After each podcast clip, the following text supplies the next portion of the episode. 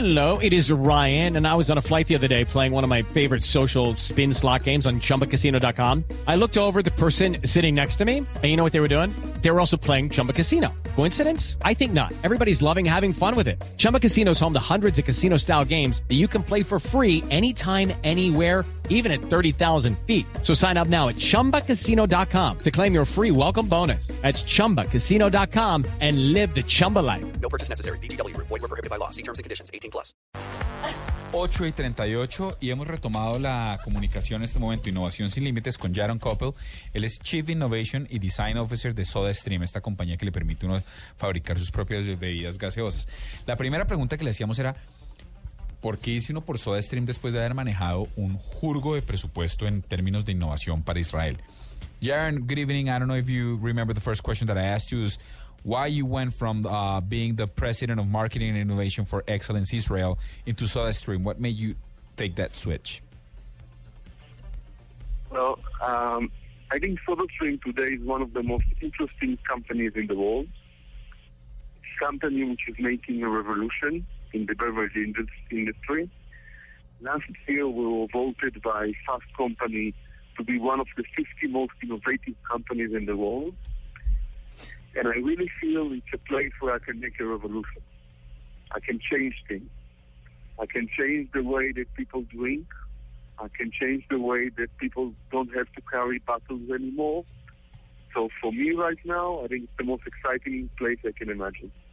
Okay, I'm going to translate, sir. Dice, mire, es sencillo, no solo nos de verdad salimos entre las 50 compañías más innovadoras de Fast Company a nivel mundial, sino que además, honestamente creo que puedo cambiar la manera de, hacer, de actuar de las personas. Dice, estoy evitando, puedo mejorar sus hábitos de bebidas, puedo hacer que viajen sin cargar botellas. Sí. Dice, de verdad siento que estoy en un sitio donde estoy haciendo algo que está revolucionando un hábito importante. Diego, pero esto, esto es un es Soda Stream, pues además que es absolutamente innovador. ¿Es una pelea contra la gran industria de las gaseosas de entrada? Uh, it's SodaStream like a struggle against big soda companies, Yes. sin lugar a dudas. Today is is really looking at being a, a solution, being in a in a place where she can uh, replace uh, some of the things that the big soda companies are doing. We want to be an alternative, a healthier alternative, an alternative where the consumer can do the beverage the way he wants. Uh, believe that that's the ultimate empowerment and we want to be in a place. And you can see today that the, the big beverage companies are declining all over the U.S. and Western Europe.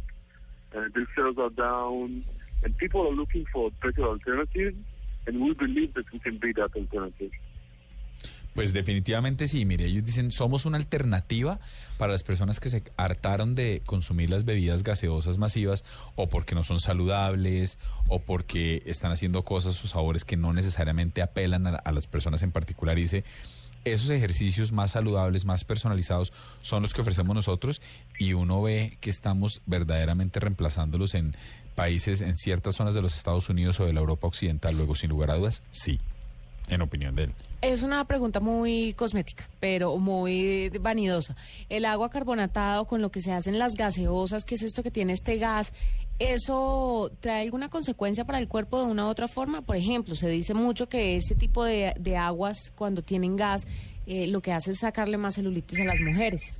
Por ejemplo. Now that you mention health, uh, it's been said that carbonated water or CO2, uh, the, the, the, the, the, ingredient that you use to create your own soda, it says that that create, may have some hazardous health problems or at, at least some cosmetic ones, such as cellulitis.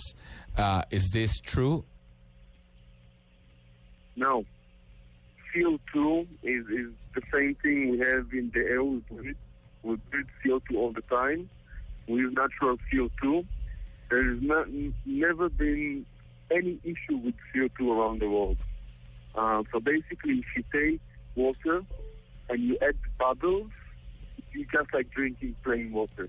So you're, you're in a perfect situation. Only the water are not as boring as usually you added some bubbles and some fun into it, and that's basically it. Ok. No, señora. Dice, mire, el CO2, que es lo que respiramos y es lo que está en el aire y no tenemos problema con él, no afecta desde ninguna perspectiva.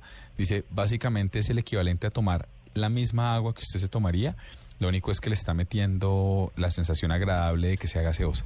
Oye, Eso es. Burbujitas. Exacto. Re- respecto a la innovación, ¿cuál es la premisa de él para poder ejecutar proyectos como este? ¿Cuál cuál es la premisa a nivel de innovación que él siempre tiene en cuenta para iniciar cambios como estos?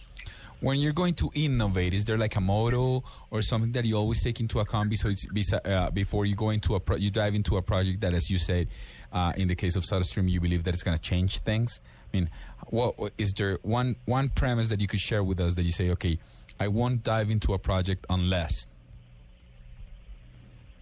Excuse me, can you repeat this, please? Is there anything in particular, uh, a specific fact, like a filter, something that without that thing you would not dive into a project in terms of innovation? Something that drives your innovation, like a motto or something? Well, what drives our innovation is, is giving the best user experience. So I, I look at companies like Apple and Google, basically, if you don't give your consumer uh, uh, the best user experience you can have, which means that it's so easy to make the drink. Um, today, in a new device, a new bottles, you can make a drink in less than six seconds. Um, we created new beautiful bottles. Uh, we created new dosing technologies. So for me, innovation is really closing the gap between the ideal user experience and the current one. And I think we have uh, we've done a great job in this in the last two years, but we still uh, have a lot of plans in the next uh, two years. We plan to introduce a lot of new technology that basically the technology is not going to make things more complicated, but it's going to make things more easy for the consumer. So that's that's my vision on this. Well, Jaran, thank you so much. I hope you enjoy Bogota.